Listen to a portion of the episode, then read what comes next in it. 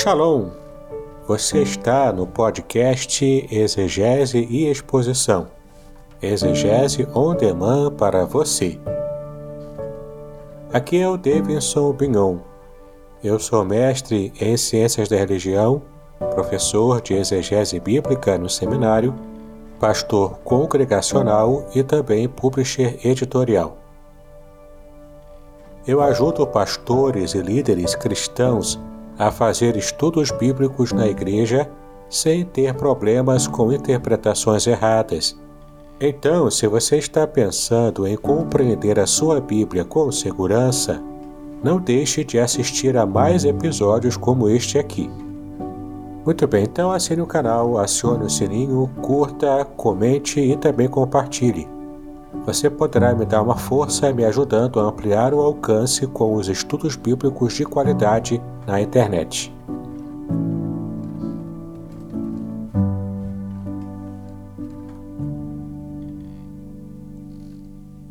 Jovem ali, apesar dos 80 anos de idade, quem dá, quem dá a senha para a gente é Estevão.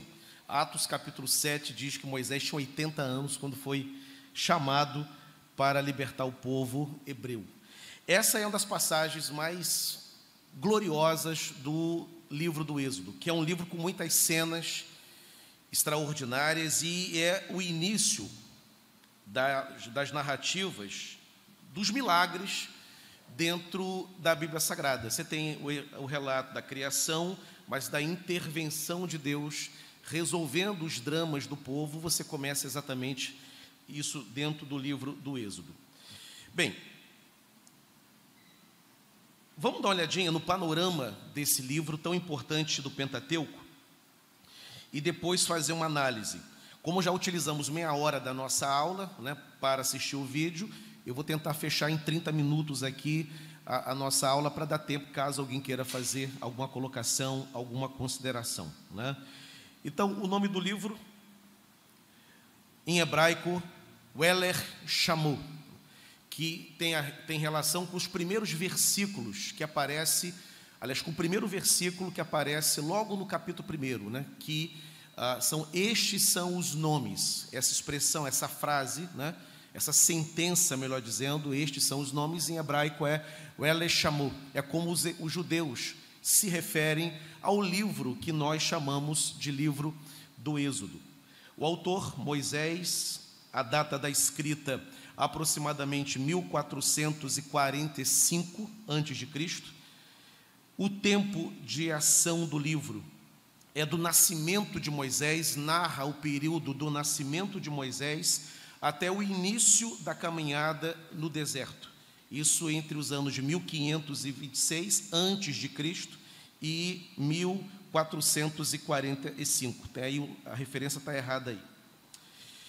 Versículo chave que é o versículo que norteia todo o livro do Êxodo, vá, pois agora eu os envio para Faraó tirar do eu os envio para Faraó para tirar do Egito o meu povo, os israelitas. É o momento em que Deus revela o seu propósito para Moisés na ocasião do chamado de Moisés, né?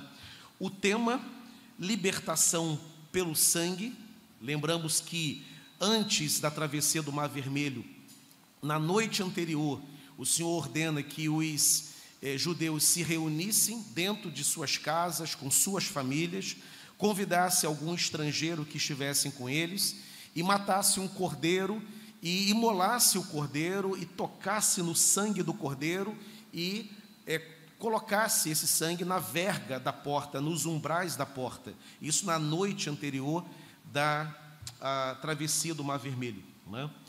A redenção, libertação pelo sangue, libertação, redenção, salvação, portanto, compõem o núcleo temático e principalmente baseado no sangue do Cordeiro, que aponta para o ministério do Messias, do Senhor Jesus Cristo. O conteúdo desse livro. Ah, com a grande fome ocorrida no mundo nos tempos de José, seu pai e seus irmãos foram ao Egito para encontrar cereais e para lá fixarem residência. Seus descendentes no Egito ficaram por 400 anos, em meio ao trabalho escravo, sofrimentos, humilhações, castigo e morte. Mas Deus se compadeceu e levantou Moisés para promover e liderar a libertação do povo através de ações poderosas que deixaram evidenciadas a grandeza e o interesse de Deus por seu povo. O período, portanto, do cativeiro, né, quando o povo hebreu permanece no Egito, foi mais de 400 anos. Lembrando a aula de semana passada, quando nós fechamos a reflexão no livro de Gênesis, que uh, o povo estava no Egito em função de uma grande fome que assolou o mundo inteiro e houve escassez de cereal, uma crise econômica atingiu toda a região da antiga Palestina e uh, José tinha orientado o Faraó no período dos sete anos de prosperidade que o Egito iria experimentar, que guardasse um quinto de toda a produção de cereais, principalmente de trigo, que era o principal insumo utilizado naquela época para a fabricação de pão.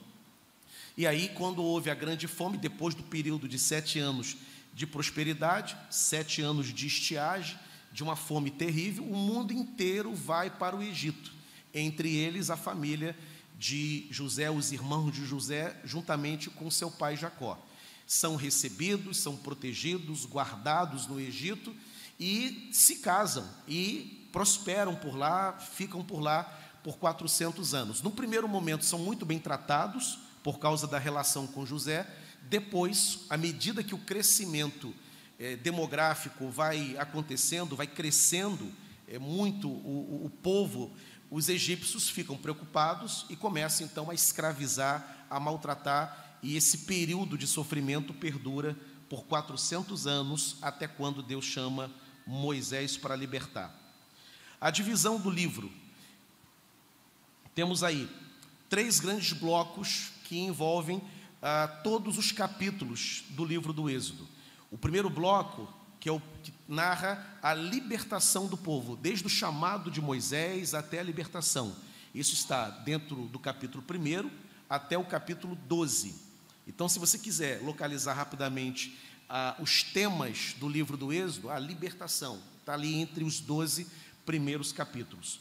Do 13 ao 18 capítulo, o tema é a locomoção no deserto, o deslocamento do povo, a travessia do povo no deserto. E do 19 até o fim, legislação, que é um grande tema que a gente vai focar a nossa análise do livro do Êxodo. Ele é muito rico, ele trata da libertação, ele trata da Páscoa. A Páscoa é instituída dentro do livro é, do Êxodo, mas também temos a temática da lei, da legislação, que vai nortear também a, toda a escrita desse livro.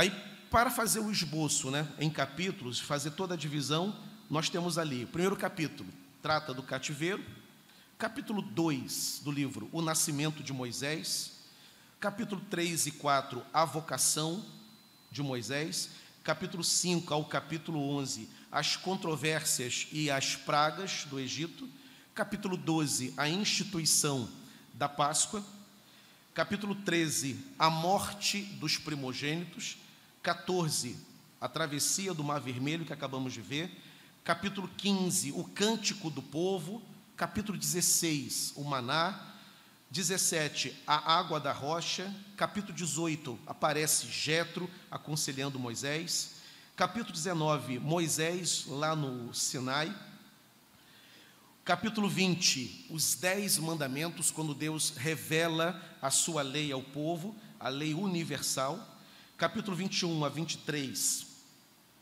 temos ali a complementação da lei, os desdobramentos e as aplicações didáticas da lei. Capítulo 24, a aliança do povo, 25 a 31, o tabernáculo, que é um outro tema extremamente importante, porque o tabernáculo simbolizará a presença permanente de Deus com o seu povo, ele dando evidências de que ele permanecerá para sempre no meio do seu povo. O tabernáculo sinaliza isso. Tanto é que quando João é, vai é, escrever o seu evangelho no capítulo 1 e vai dizer assim: E o Verbo se fez carne e habitou entre nós, cheio de graça e de verdade. vimos a sua glória, como a glória do unigênito do Pai. O verbo que ali está, o verbo se faz carne, ah, no hebraico e no grego do Novo Testamento é o verbo tabernaculou, o verbo se fez carne. Ou seja, Jesus, ele montou a sua barraca literalmente em nosso coração. Ele habita permanentemente por meio do seu espírito, e isso vem da lição lá do tabernáculo no Antigo Testamento. Capítulo 20 e capítulo 32, o bezerro de ouro, quer dizer, 24 a 31, 25 a 31, temos, temos também o sacerdócio e o culto, que serão instituídos pelo Senhor.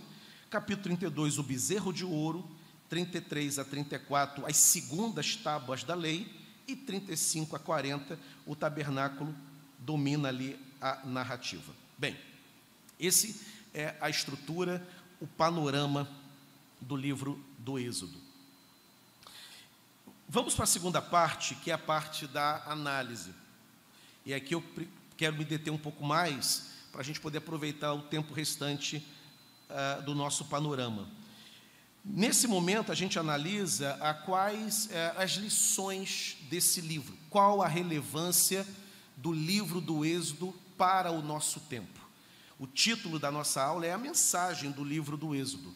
E qual a mensagem para a tanto para o tempo presente deles, como também para a posteridade, e nós que estamos no século 21, né, nos nossos debates, no seio da nossa família, o que, que esse livro tem a dizer? Ele não é apenas a demonstração do poder de Deus. Ele não tem apenas cenas gloriosas para serem apresentadas, ele tem também uma mensagem. Qual é a mensagem do livro do Êxodo? Grande, o grande tema desse livro, além da Páscoa, é de que há um legislador no universo. Se o livro do Gênesis, nós temos ali um Deus que se revela como criador de todos os homens, o criador do mundo, de todas as coisas, o livro do Êxodo, Deus não só é o criador, como também ele agora é o legislador. É aquele que governa por meio das suas leis, principalmente por meio da lei moral, que está expressa no Decálogo. Então, em Gênesis, Deus é revelado como Criador de todas as coisas, no livro do Êxodo, a ênfase recai sobre o Decálogo. Em Gênesis é revelado o poder de Deus, no livro do Êxodo é revelado o caráter de Deus. Deus é um ser moral, distinção de Deus quando comparado aos deuses pagãos que eram imorais e, inclusive, também sensuais. Quando Deus revela a sua lei a Moisés, né, na famosa cena do Decálogo, dos Dez Mandamentos, ah, fica evidenciado, portanto, que Deus ele é, é um ser moral. Há uma ética em Deus, há uma moralidade em Deus, diferentemente dos deuses tribais do mundo antigo, que eram deuses estranhos, que se apaixonavam pelos homens, eram deuses sensuais, inclusive alguns cultos eram oferecidos a determinadas entidades com orgias sexuais, e o Deus revelado no livro do Êxodo, não. Ele é um Deus que ele é ético, ele é moral, né? e ele impõe essa moralidade a todos os homens. E ele vai deixar muito claro como que os homens devem proceder com ele e uns com os outros. Né? Ele vai impor uma ética social, inclusive. Haverá uma maneira de nós nos relacionarmos baseado nos códigos morais de Deus expressos no, no Decálogo, no livro do Êxodo. Esse livro também, ele chama para um debate e, e, mostra e revela, portanto, de que nesse, nesse mundo que nós vivemos, nessa realidade que nós conhecemos, existe valores e noções de certo e errado.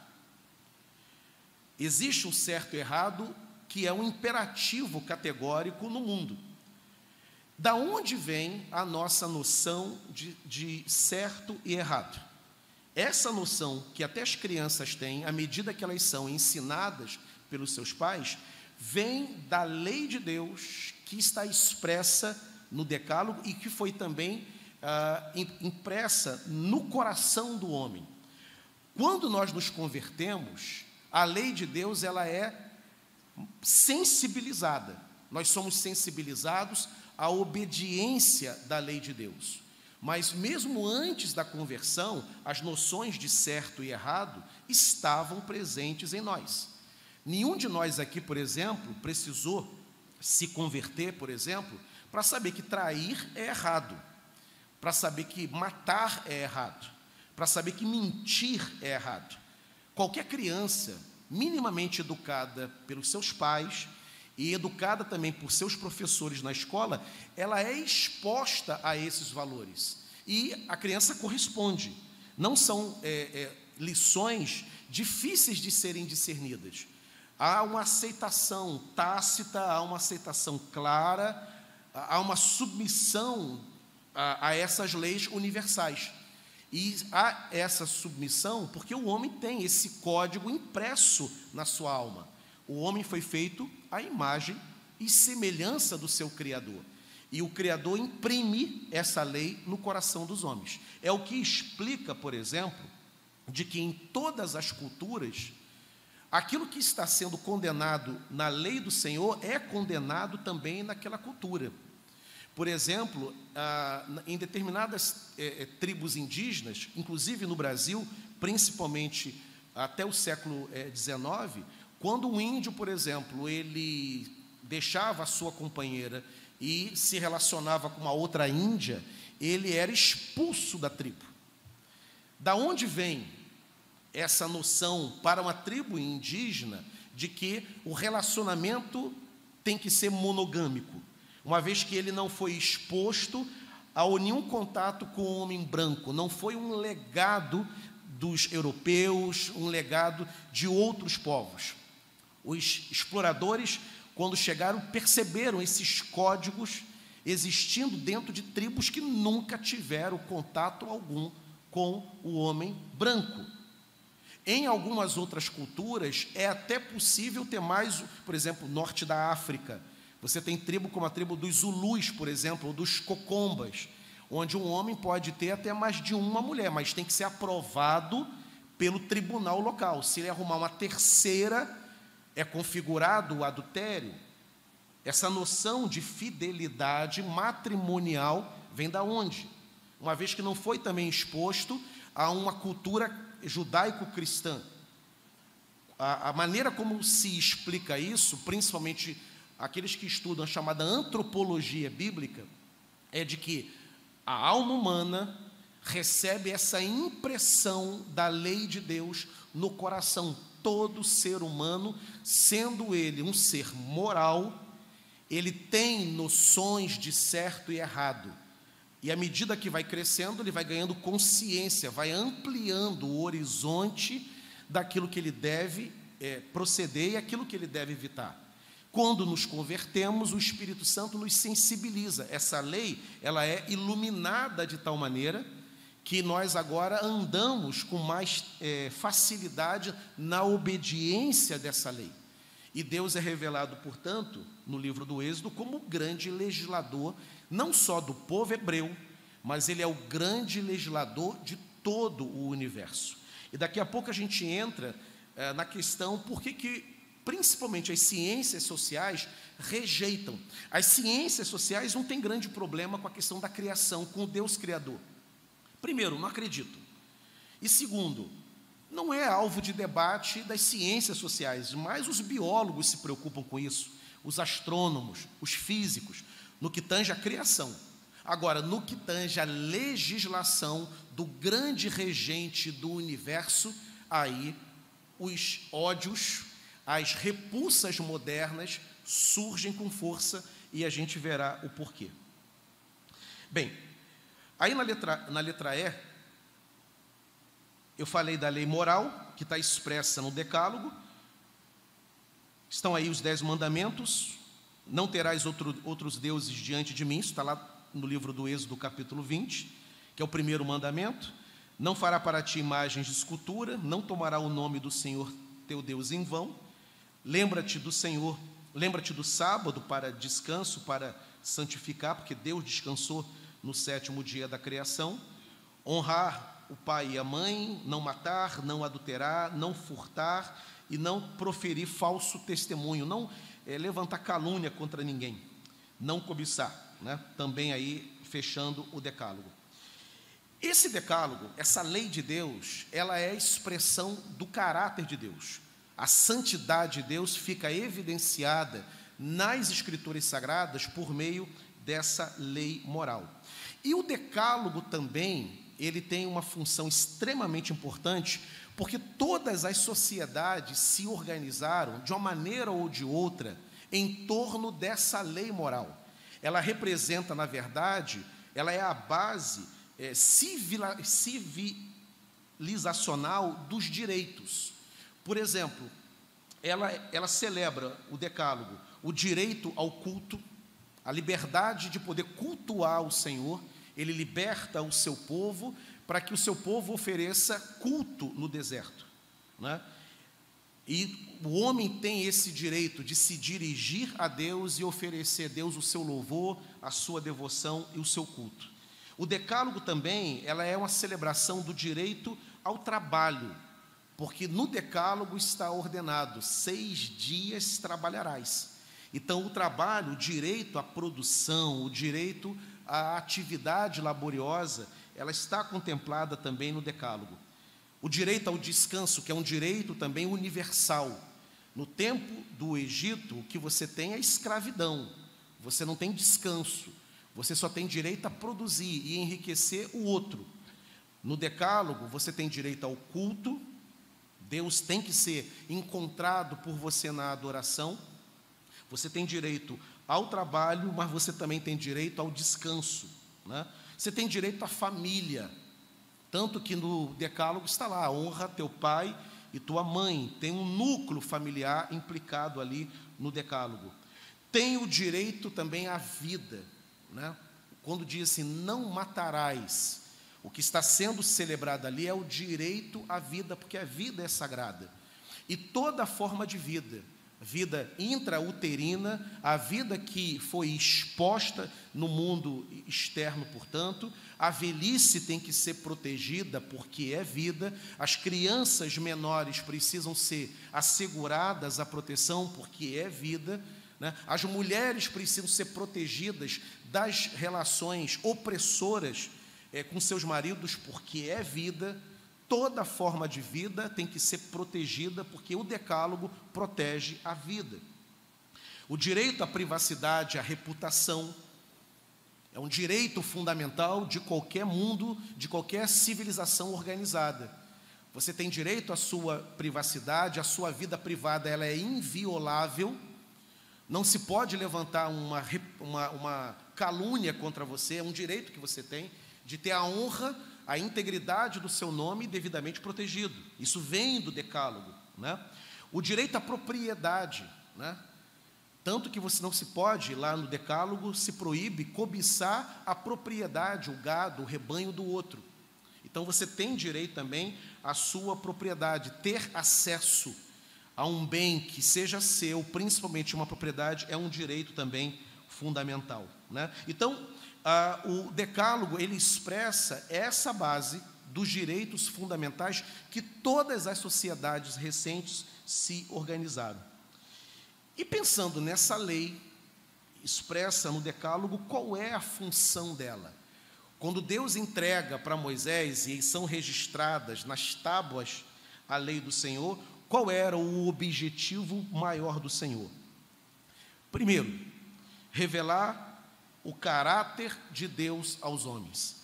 Aquele Deus que libertou o povo, ele precisava agora ser conhecido daquele povo. Aquele povo não conhecia. Deus está se revelando. Eles invocavam a Deus, mas não tinha ainda tido nenhuma manifestação desse Deus em prol do povo. A travessia do Mar Vermelho depois das pragas do Egito, é a primeira grande manifestação em prol. Quem é esse Deus que está nos libertando? Nós caminharemos com Ele no deserto por tanto tempo. Quem é Ele, afinal de contas? Ele vai dizer quem Ele é por meio da lei. A lei também tem a função de revelar a pecaminosidade do coração humano. A lei é como uma lamparina é como uma luz que quando acesa, uma lâmpada acesa, todo o ambiente iluminado, a gente consegue ver as sujeiras que estão na parede, as ranhuras, toda a sujeira que está naquele ambiente. A lei faz isso. Quando, por exemplo, diz que nós não devemos né, é, nos insurgir contra o próximo, está implicado ali a questão, por exemplo, da inveja. Nos deparamos com essa lei. A lei diz isso. E ela ilumina o coração e nos percebemos invejando. Nos percebendo tendo sentimentos contrários ao que a lei diz. E o que explica isso é a pecaminosidade da natureza humana. Há uma ilustração muito interessante que diz o seguinte: você está num parque, você está andando pelo parque, e diz ali a placa: não pise na grama. Dá vontade de você pisar na grama. Por quê? Porque a natureza humana é uma natureza corrompida. Né? Então a lei, além de revelar o caráter santo de Deus, dizer quem Deus é, ela revela também aquilo que está escondido. Deus disse para o homem no Éden: não coma do fruto que gera conhecimento do bem e do mal, certamente morrerás. O homem se deparou com essa lei, veio a influência da serpente. O que, que o homem fez? Ele foi lá e comeu do fruto. Ele teve. A, o próprio texto diz que Eva, é, olhando o fruto, vendo que o fruto era bonito, apetitoso, ela tinha recebido a ordem de não comer. Entretanto, teve vontade de comer. A lei revela a nossa natureza torpe. Ela mostra quão distante naturalmente de Deus o homem é. Revela tudo aquilo que não presta e que está escondido no coração do homem. A lei também tem a função de restringir a ação transgressora, quando ela diz que nós não temos que nos insurgir contra o próximo, ela está limitando, e toda, todas as sociedades têm as suas normas, têm as suas regras, em que, entre outros fatores, a vida do próximo ela é protegida, você não pode, você vai arcar com as consequências caso você faça alguma coisa contra o teu próximo, então ela restringe essa ação transgressora. E se o mundo é mal do jeito que é, com a lei, imagine se não houvesse lei. Porque se com todo o regramento, todo o ordenamento, inclusive jurídico, o mundo é violento, agressivo e um ambiente perigoso para se estar, imagine se não houvesse a lei de Deus. E também a lei tem a função de incentivar o homem à obediência e à santidade. Né? A lei, além de mostrar quem nós somos, além de revelar o caráter de Deus, ela incentiva que o homem viva em santidade. De forma que o decálogo, ele é um princípio regulador da vida e uma expressão da autoridade. É, ele regula a vida e ele expressa de que no universo tem alguém que detém autoridade sobre nós. E é exatamente nesse ponto aqui que começa todo o problema da pós-modernidade, do tempo em que nós vivemos com o cristianismo. Por que, que a igreja, o cristianismo, é tão antipatizado por, pelas ciências, especialmente ciências sociais? Porque para a, a determinadas correntes intelectuais não há no mundo uma fonte de autoridade. Não há ninguém que deva legislar sobre o outro. No mundo pós-moderno não existe absolutos, não existe verdade absoluta, tudo é relativo. Né? Então eu posso ter a minha verdade na pós-modernidade, né? e você pode ter a sua. E quando a gente pensa em pós-modernidade, que questiona o conceito de autoridade, a gente tem que pensar o seguinte: que havia um tempo em que a igreja, especialmente a igreja católica no mundo ocidental, ela era a fonte da autoridade, era verdade aquilo que o Papa dizia que era verdade. Todo mundo seguia. Depois, com o advento do racionalismo, a verdade não estava mais com a igreja, a verdade estava com a ciência. Aquilo que a ciência prova é verdade. Né? Apesar dessa mudança, igreja para a ciência, a ideia de uma fonte de autoridade continuou. Ela só mudou de vetor. Tinha um vetor, Igreja Católica. Vaticano, Papa, representante de Deus na terra, disse que algo é verdadeiro, é verdadeiro. E se eu disser que não é, você enfrenta a fogueira. É o que aconteceu com Galileu Galilei. Né? Precisou se explicar diante do Papa. E Galileu Galilei é um homem da ciência. E qual foi o absurdo dele? Ele disse que a Terra girava em torno do Sol enquanto se acreditava que era o contrário, que o, o Sol girava em torno da Terra. Aí ele disse: não, é o contrário, e eu vou demonstrar. Ele teve que se retratar, porque a igreja regulava todo o conhecimento, todo o saber, não só o saber teológico, mas o campo do direito, da filosofia, da ciência, tudo tinha que estar de acordo com a igreja. Esse tempo passou vem o advento da ciência. Vamos fazer experiências e o que fica provado pela ciência é a verdade. Mas há uma fonte de autoridade. Continua a ideia de que eu encontro a verdade em algum lugar. Na pós-modernidade, que é o tempo que a gente vive, não há fonte de autoridade. Não é igreja, não é ciência, não é nada. Você tem a sua verdade, viva com a sua verdade, eu tenho a minha. Todos os saberes na pós-modernidade são bem-vindos. Todo conhecimento é conhecimento legítimo. E aí você se converte. E na sua conversão você é exposto ao ensino da escritura que a Bíblia ela é o que? A palavra de Deus, regra de fé e prática, que a verdade é o que está escrito na Bíblia Sagrada, na palavra de Deus. Ora, isso gera uma rejeição, isso gera uma repulsa com a igreja. Né? A pós-modernidade não aceita esse argumento de que a verdade está na Bíblia Sagrada. Para a pós-modernidade, a Bíblia Sagrada é apenas um livro, um livro importante, um livro legal, um livro curioso, cheio de imagens bacanas, só isso. Mas não é a verdade. A igreja não. O que o pastor prega é a verdade dele. Ele acredita ele apregoa. Ele é um pregoeiro da sua própria verdade. Isso é um problema. E o livro do Êxodo desafia essa lógica. O livro deles diz: não. Há uma verdade, há uma fonte de autoridade, que é a palavra expressa de Deus, há um legislador.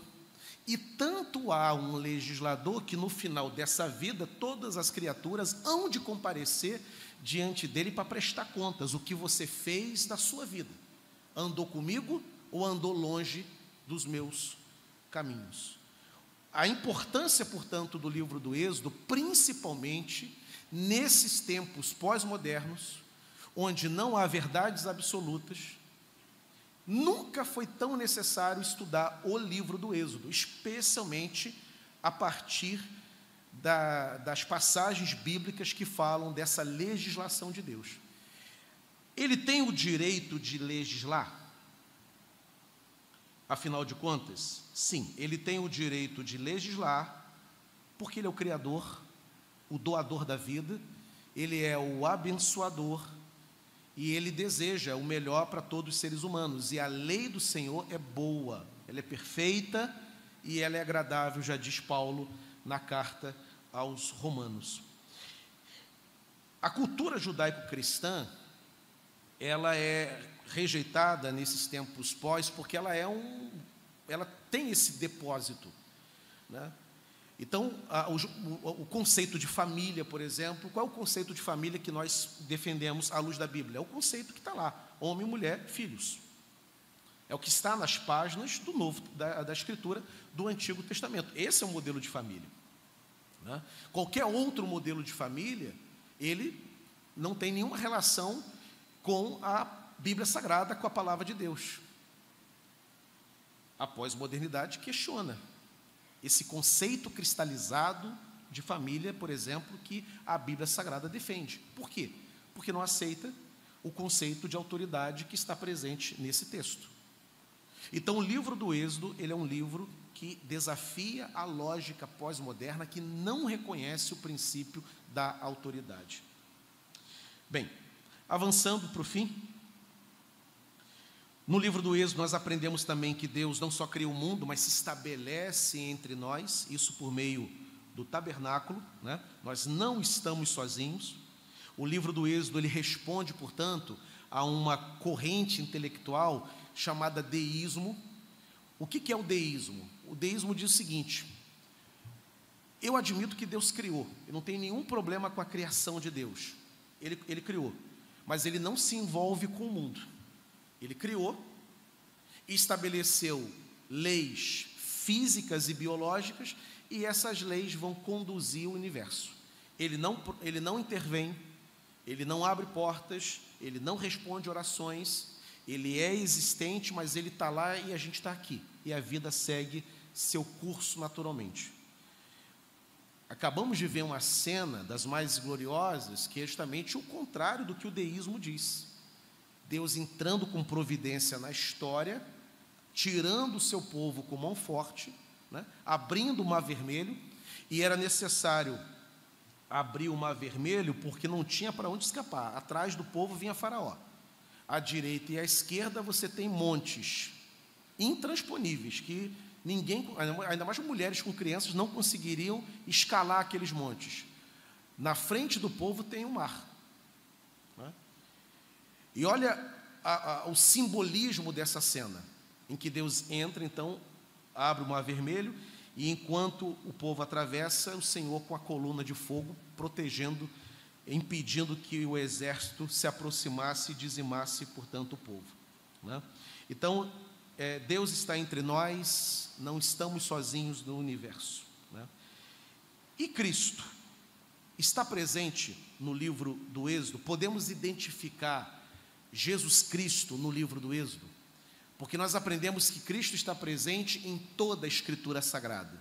Na semana passada vimos Cristo presente no livro do Gênesis.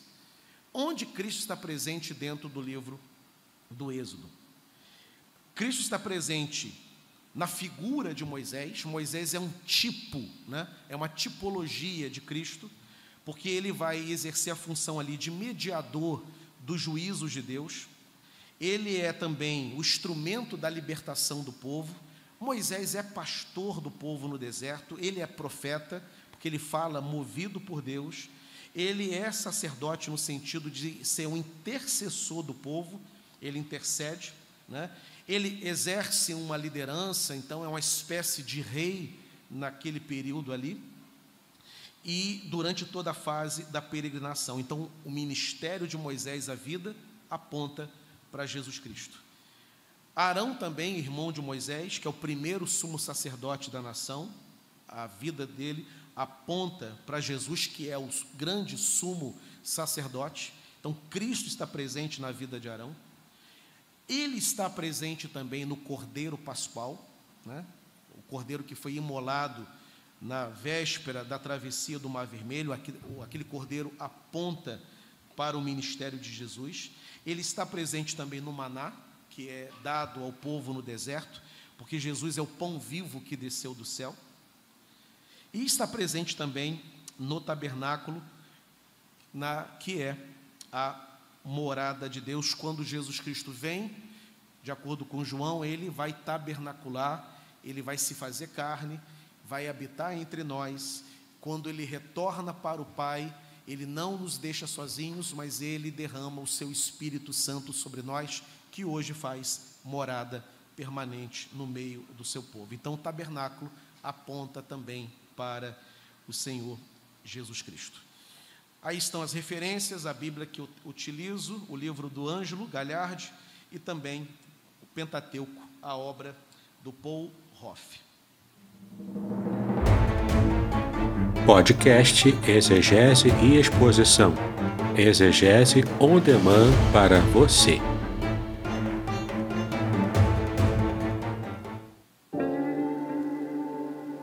Shalom! Aqui é o Davidson Pignon Eu ajudo pastores e líderes cristãos a fazer estudos bíblicos na igreja sem ter problemas com interpretações bíblicas erradas. Então, se você está pensando em compreender a sua Bíblia com segurança, não deixe de assistir a mais conteúdos como este aqui neste canal. Bem, antes da gente terminar, queria saber se há alguma pergunta, alguma contribuição, alguma colocação. Luiz.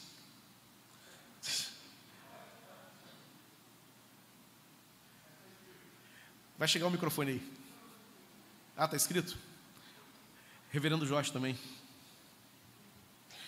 É, o Luiz ele destaca aqui que as, as pragas do Egito destroem as divindades pagãs, né? E exatamente isso. Ah, você tem ali nos você tem nas pragas do Egito ah, uma, uma espécie de uma de uma, por exemplo, os egípcios eles adoravam adoravam, por exemplo, animais, né? Você tinha ali uma veneração pela, pelas rãs. Ah, o, o, rio Nilo ele era considerado sagrado na cultura egípcia. Né? Então, quando o rio é transformado em sangue, então Deus está mostrando para os egípcios que aquelas, aqueles eh, animais que eram adorados, na verdade, não eram deuses. Deus está demonstrando o seguinte: que aquelas entidades ali que faziam parte do panteão é, de deuses do Egito eram, na verdade, falsos deuses que não poderiam livrá-los, né, que não poderiam fazer nada contra eles. Então, é, Deus está sendo muito didático ao utilizar as cenas das dez pragas do Egito. Além de libertar o povo, além de revelar o seu poder, ele está também é, zombando, ironizando os deuses egípcios. Então, essa é a questão que acontece ali na manifestação das dez pragas. Reverendo Jorge.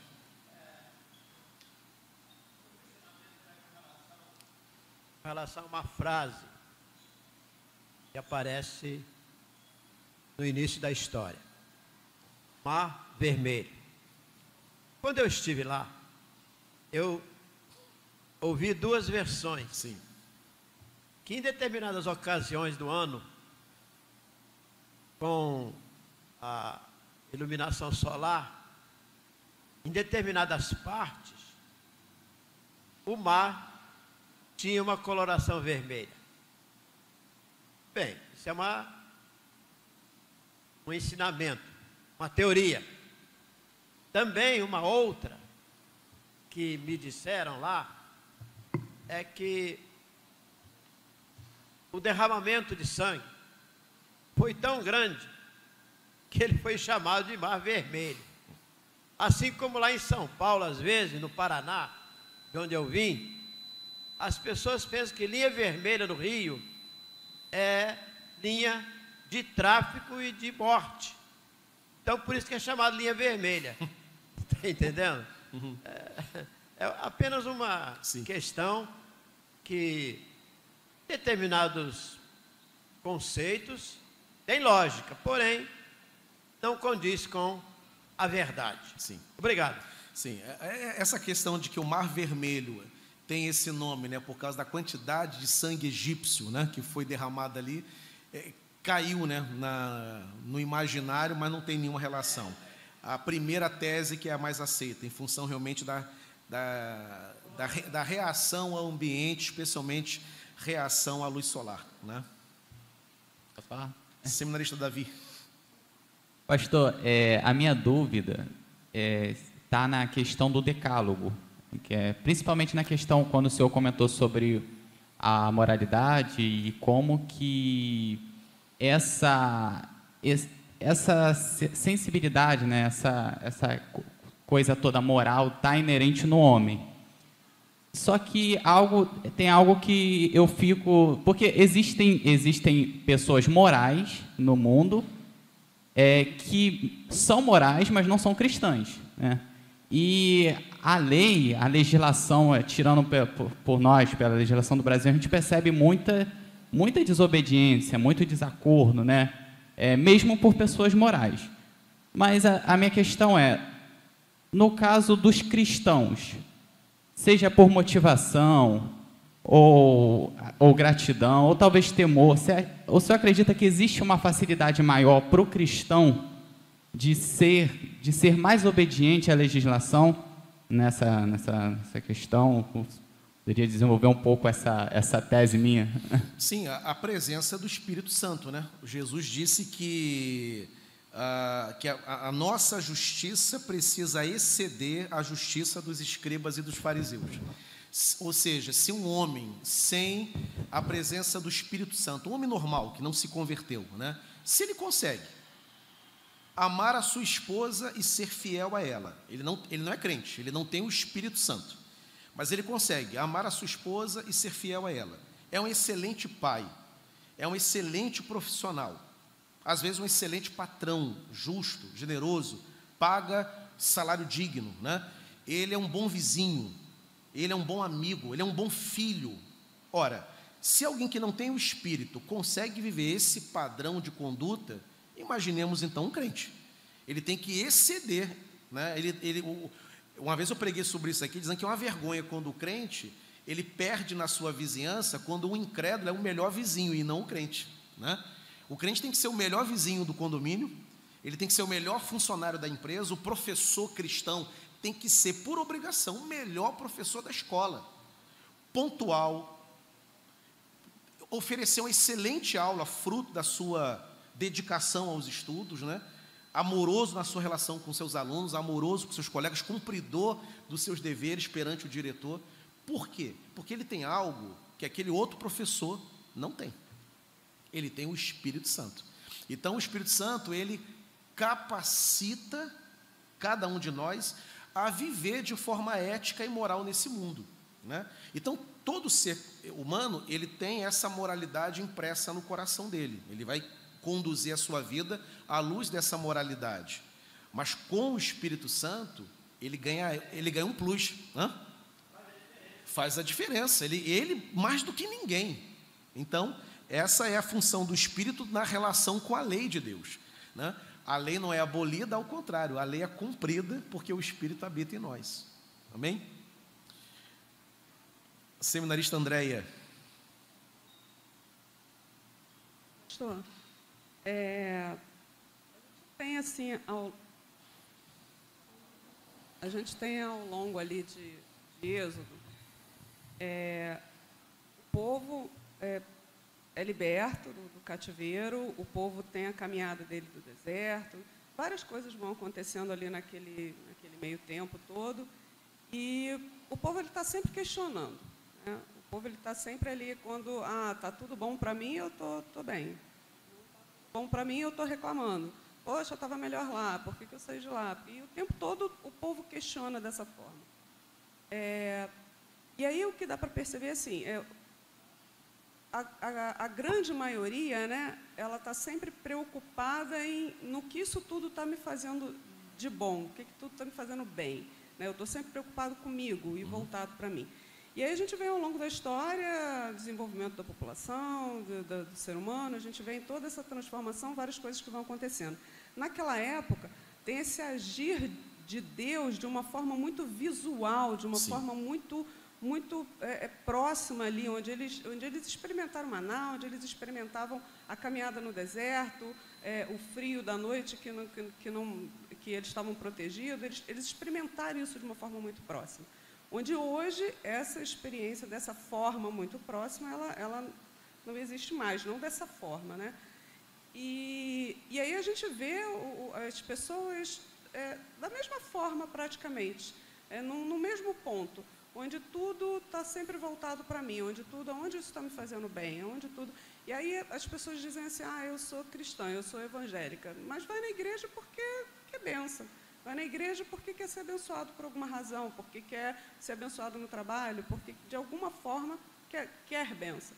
Então a gente olha para trás e vê uma situação e de repente você olha para frente e você vê uma situação muito próxima, muito semelhante, né? Sim. E toda essa evolução, até que o pastor falou aí, de que hoje é, é, é, as pessoas é, enxergam de uma forma que, que ah, existe um, um, Deus, mas eu, eu, eu vou viver, eu, eu sei que ele existe, mas eu, eu não tem, não tem muito, é, é, como é que eu vou dizer, não tem, não tem muita firmeza naquilo que eles estão, estão dizendo, né? Então é tudo muito relativo, né? Que foi o que o pastor colocou. Como que o pastor vê ao longo dessa história toda, uhum. desde essa, desde antigamente até os tempos de hoje, essa toda a evolução naquela época essa essa essa convivência que se tinha muito próximo ali de Deus, né? Hoje como é e quando olha para a criatura, para o ser humano, você vê ele na verdade se comportando sempre de uma mesma forma, uma sempre olhando para si, se preocupado na verdade consigo. E Deus acaba sendo esquecido. Você tem uma grande multidão seguindo, mas quem realmente está seguindo não é aquela grande multidão. A grande multidão está interessada nos benefícios que aquilo tudo pode trazer para ela. Como, como, que o pastor vê, vê isso? A natureza pecaminosa do homem, que não foi retirada da nossa humanidade. Né? Você veja que, o, enquanto o vídeo passava, o presbítero Áureo comentava o seguinte comigo: assim, engraçado, né, pastor? O povo via isso tudo. Né? Foi a geração que atravessou o mar, que viu a coluna era para todo mundo ter a vida mais obediente, mais submissa, mais apaixonada por Deus, porque viram, viram, né? Entretanto, o que acontece? O povo atravessa o mar, quando pisa no deserto, o povo murmura. Né? Na primeira oportunidade, na, no primeiro problema que surgiu pós-travessia, o povo começou a murmurar, e não só murmurar, começaram a sentir saudade do Egito. Inclusive, tem uma, passagem que é muito emblemática, quando o povo chega diante de Moisés e faz a seguinte colocação: Porventura, Moisés, estavam faltando é, lugares é, para nos sepultar no Egito, e por isso nos trouxestes aqui no deserto, para a gente morrer e sermos jogados aqui, faltava sepulcro, sepultura por lá, né? E foi é, é, é, que nos trouxestes para o Egito para nos matar de sede. Olha as perguntas que o povo está fazendo. O povo viu a travessia do Mar Vermelho, viu a coluna. Na, no primeiro drama, murmura de Moisés. Sentiam saudade da comida, das panelas cheias de carne e cebola, está escrito textualmente lá, né? e diante da grandeza do que presenciaram. Como é que a gente explica isso? Né? A pessoa se converte, ela tem uma conversão mas ela tem uma caminhada trôpega. A nossa natureza pecaminosa não foi extirpada de nós. Na glória, essa natureza adâmica será retirada, receberemos um corpo glorificado. E aí, essa tendência nossa à murmuração, ao desânimo, até a indiferença com Deus, tudo isso vai desaparecer. Mas enquanto estivermos aqui, esse tipo de comportamento será é, é possível, né? Ah, mesmo tendo experimentado conversões, milagres. O livro do Êxodo é uma grande lição de que milagre não é garantia de que nós obedeceremos a Deus. Eu tenho na minha experiência pastoral gente que eu orei por causas que eram causas de 10, 20 anos sem solução a pessoa frequentou a igreja, ela recebeu a bênção e ela não voltou. Eu tenho na minha experiência pastoral isso. Como é que se explica? A pessoa tem uma causa não resolvida, um problema, seja de qual natureza for, ela apresenta para a igreja, a igreja ora, as pessoas se envolvem, aquilo que era impossível é resolvido, é óbvio que foi a mão de Deus e a pessoa nunca voltou sequer em um culto para dizer que, olha, nunca mais vou botar o pé aqui, mas estou vindo para agradecer. Nem isso. Como que explica isso? O livro do Êxodo nos mostra. O povo vê a cena maravilhosa da travessia no primeiro problema. O povo está reclamando. Só Deus para nos amar, só Deus para nos aguentar, só Deus mesmo para é, não desistir de nós, porque qualquer outro teria desistido do gênero humano, porque ele é muito complicado, ele é muito complexo. Fernanda.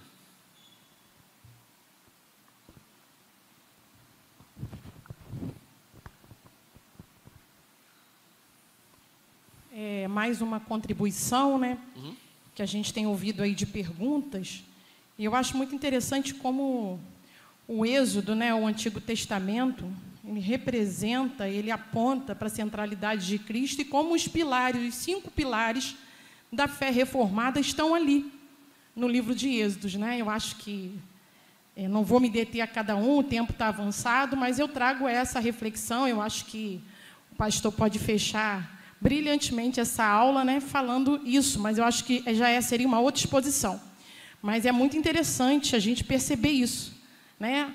É, Cristo, a fé, a graça, a Escritura, né, como palavra de Deus, tudo aquilo que é, a fé reformada tem como pilar, já ali demonstrado, revelado na, no livro do Êxodo. Então, era a contribuição que eu queria dar. Não sei se as pessoas estão entendendo, né? enfim.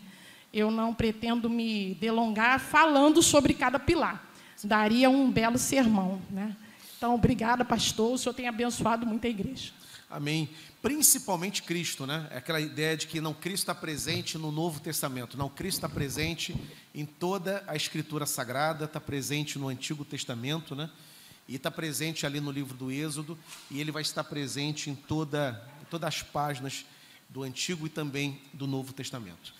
Meio-dia e sete, vamos encerrar a Sandra Alcântara. E eu encerro então com a Sandra Alcântara. Então tá bom.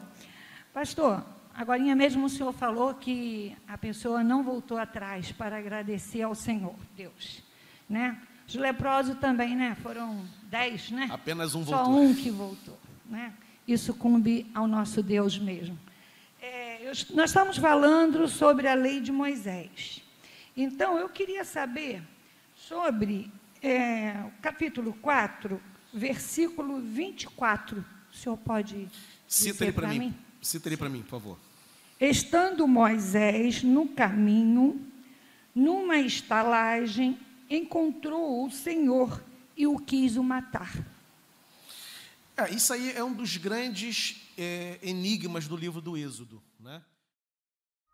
E agora, você que está me ouvindo, eu quero terminar esse episódio é, fazendo uma explicação de uma pergunta que não me foi feita diretamente por um aluno, mas é uma dúvida muito interessante que muitas pessoas se perguntam o porquê dessa passagem é, oferecer essa informação.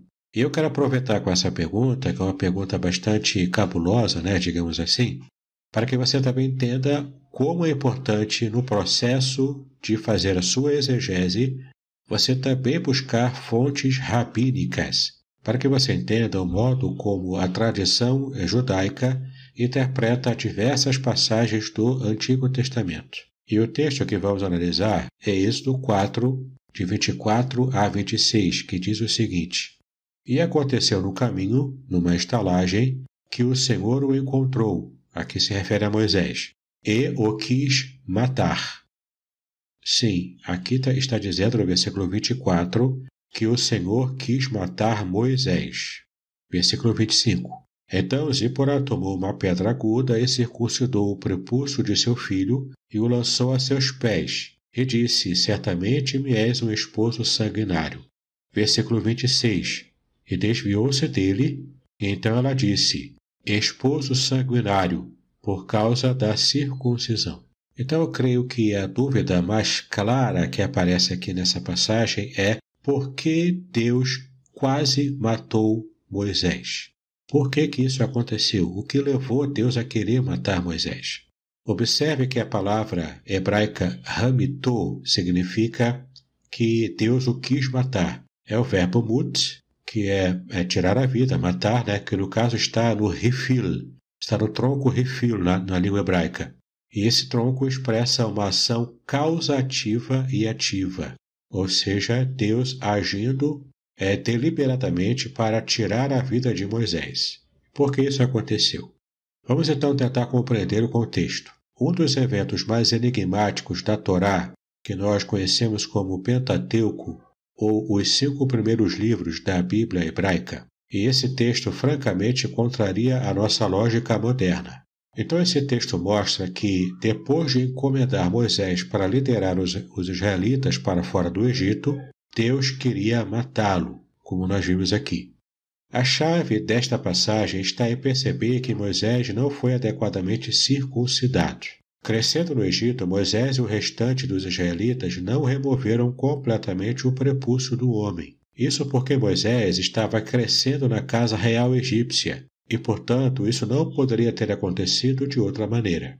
Uma prova disso é que no tempo de Josué, os israelitas passaram por uma segunda circuncisão, agora sim adequada, onde o prepúcio foi completamente removido. Você pode conferir em Josué capítulo 5, versículos 2 e 3. Tudo isso parece trivial, na verdade, até grosseiro e estranho aos ouvidos dos cristãos modernos. Mas claramente não foi assim que Yahweh viu essa situação.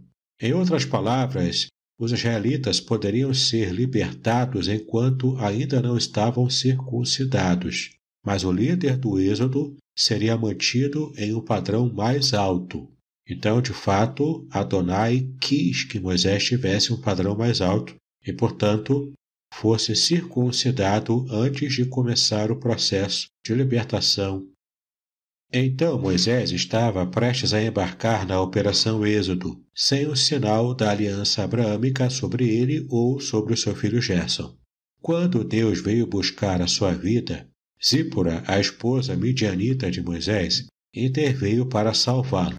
A ira de Deus foi desviada pelo sangue do filho e pela ação redentora decisiva de uma mulher midianita. Então, embora seja possível que apenas Gerson não tenha sido circuncidado, as palavras de Zípora, que você é o meu esposo de sangue, mostrava que algo mais estava acontecendo. A circuncisão não era apenas um sinal para o homem de sua entrada na aliança abraâmica. Também serviu como sinal para sua esposa de que o homem com quem ela se casara era de fato um adorador do Deus Altíssimo, o Deus de Israel. Portanto, o homem que foi devidamente circuncidado era um esposo de sangue para ela.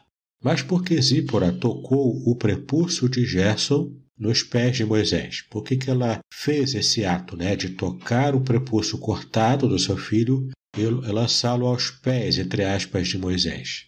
Bom, aqui temos que buscar uma informação cultural antiga.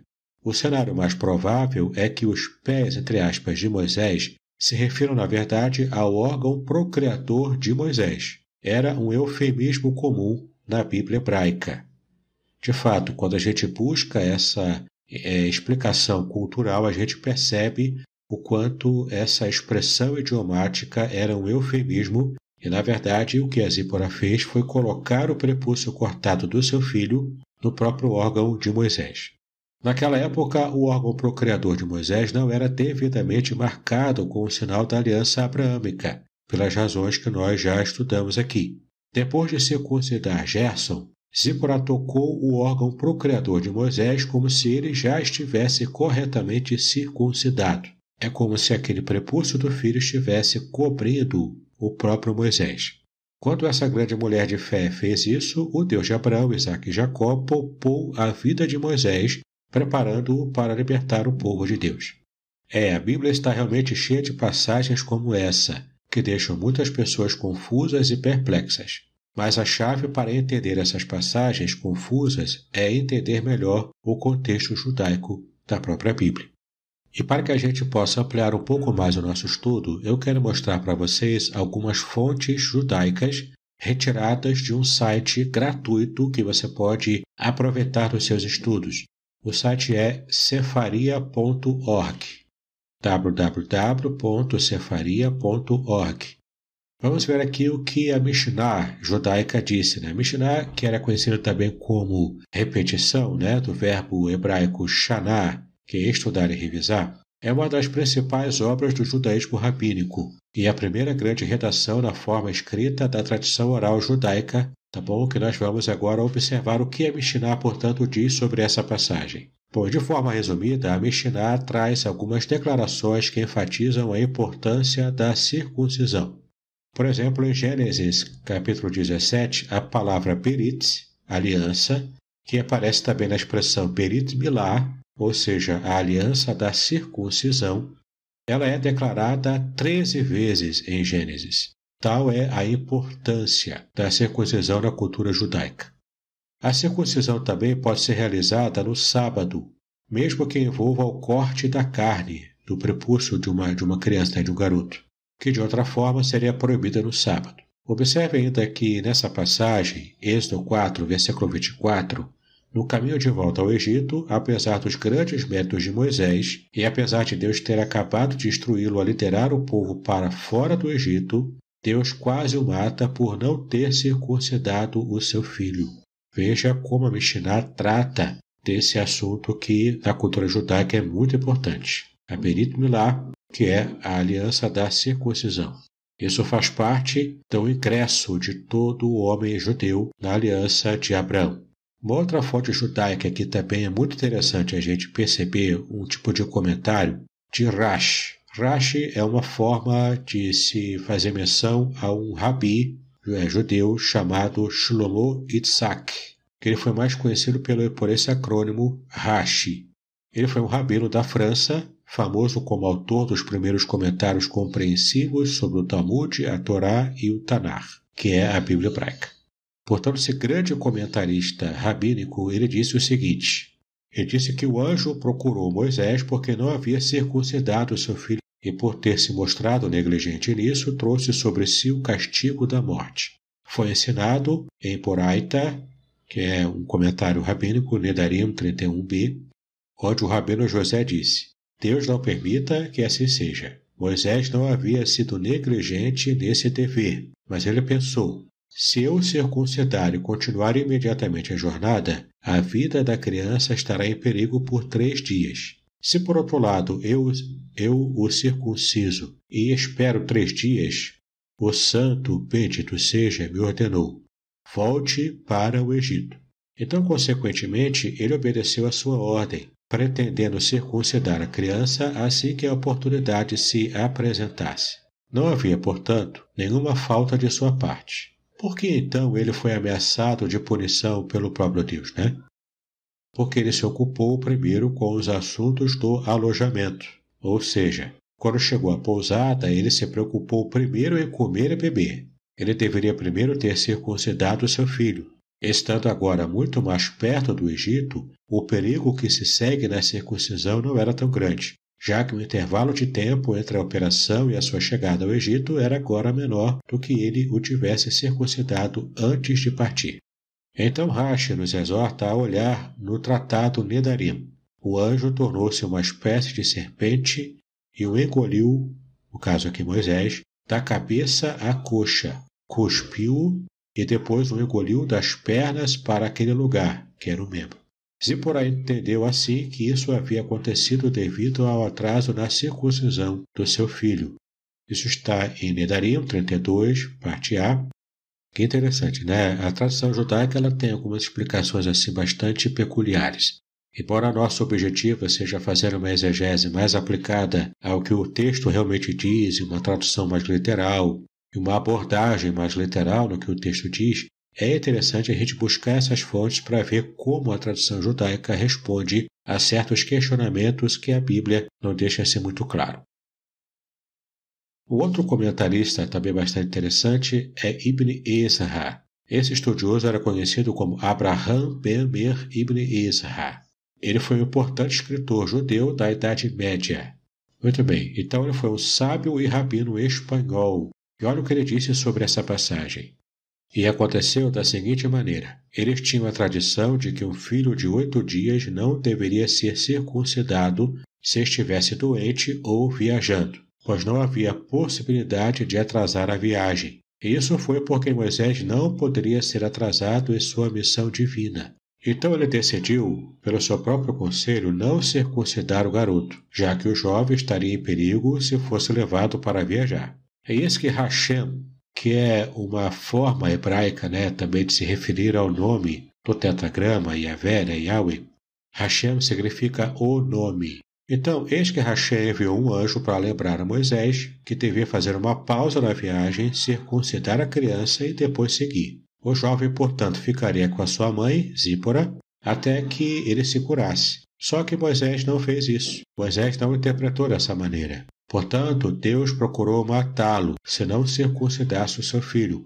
E devido ao tremor que o prendeu, ele não foi capaz de circuncidar o seu filho, e Zípora o circuncidou, porque ele lhe revelou o segredo. No caso, Moisés havia falado para ela o segredo. E não se surpreenda ao ler Hashem o conheceu, porque era um anjo, era um mensageiro de Hashem. E como neste versículo nós temos, e Hashem caminha na frente deles durante o dia. Isso 13 e 21. E ali está escrito, e o anjo de Deus viajou. Êxodo 14, 19. Bom, também tem um comentário aqui que é bem pequeno, do Esforno, ou seja, Obadias Forno, um filósofo, exegeta bíblico e rabino também italiano. Quando o tempo passou sem que Gerson fosse circuncidado, a Shekhinah, ou o anjo, encarregado da circuncisão, estava pronto para matar Moisés por ter sido tão negligente em cumprir esse mandamento. Aqui tem uma expressão interessante, que é, é a expressão Shekhinah, que nós costumamos dizer em português Shekinah. Essa é uma expressão que não se encontra na Bíblia, ela apenas pertence à tradição rabínica, à tradição judaica. Ela se refere à presença manifestada de Deus. Portanto, a gente vê, segundo a visão rabínica, a gente vê na Bíblia essas manifestações, mas a Bíblia não a chama de Shekhinah.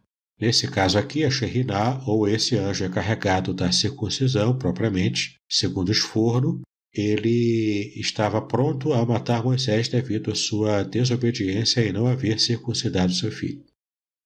Outro comentário também rabínico, bastante pequeno também, que dá para a gente ler aqui, é de Rashban, que é o nome de Samuel Bemer. Após a sua morte, ficou conhecido como Rashban. Ele diz o seguinte: neste caso, uma referência ao anjo do Senhor, ou seja, o pecado de Moisés consistiu em diminuir desnecessariamente o cumprimento de sua missão, levando sua esposa e filho. Então, olha que interessante, né? Rashban percebeu que, além de não haver circuncidado seu próprio filho, Moisés também errou por estar levando a sua família para essa missão que ele deveria fazer sozinho. Muito bem, também temos aqui ah, o Talmud de Jerusalém, Nedarim. Nedarim é um tratado da ordem de Nashim e Mishnah e do Talmud também. O seu assunto são as leis relacionadas ao Neder, que era uma espécie de voto ou juramento no judaísmo. Então, olha o que o Talmud de Jerusalém, Nedarim, disse. E sendo Moshe, que é o nome hebraico, né, Moisés, e sendo Moshe preguiçoso na circuncisão, o anjo perguntou aos seus reis, Êxodo 4, versículo 4, e encontrou o Senhor e pediu a sua morte. Então, é, observe ainda o que o Talmud Nedarim disse.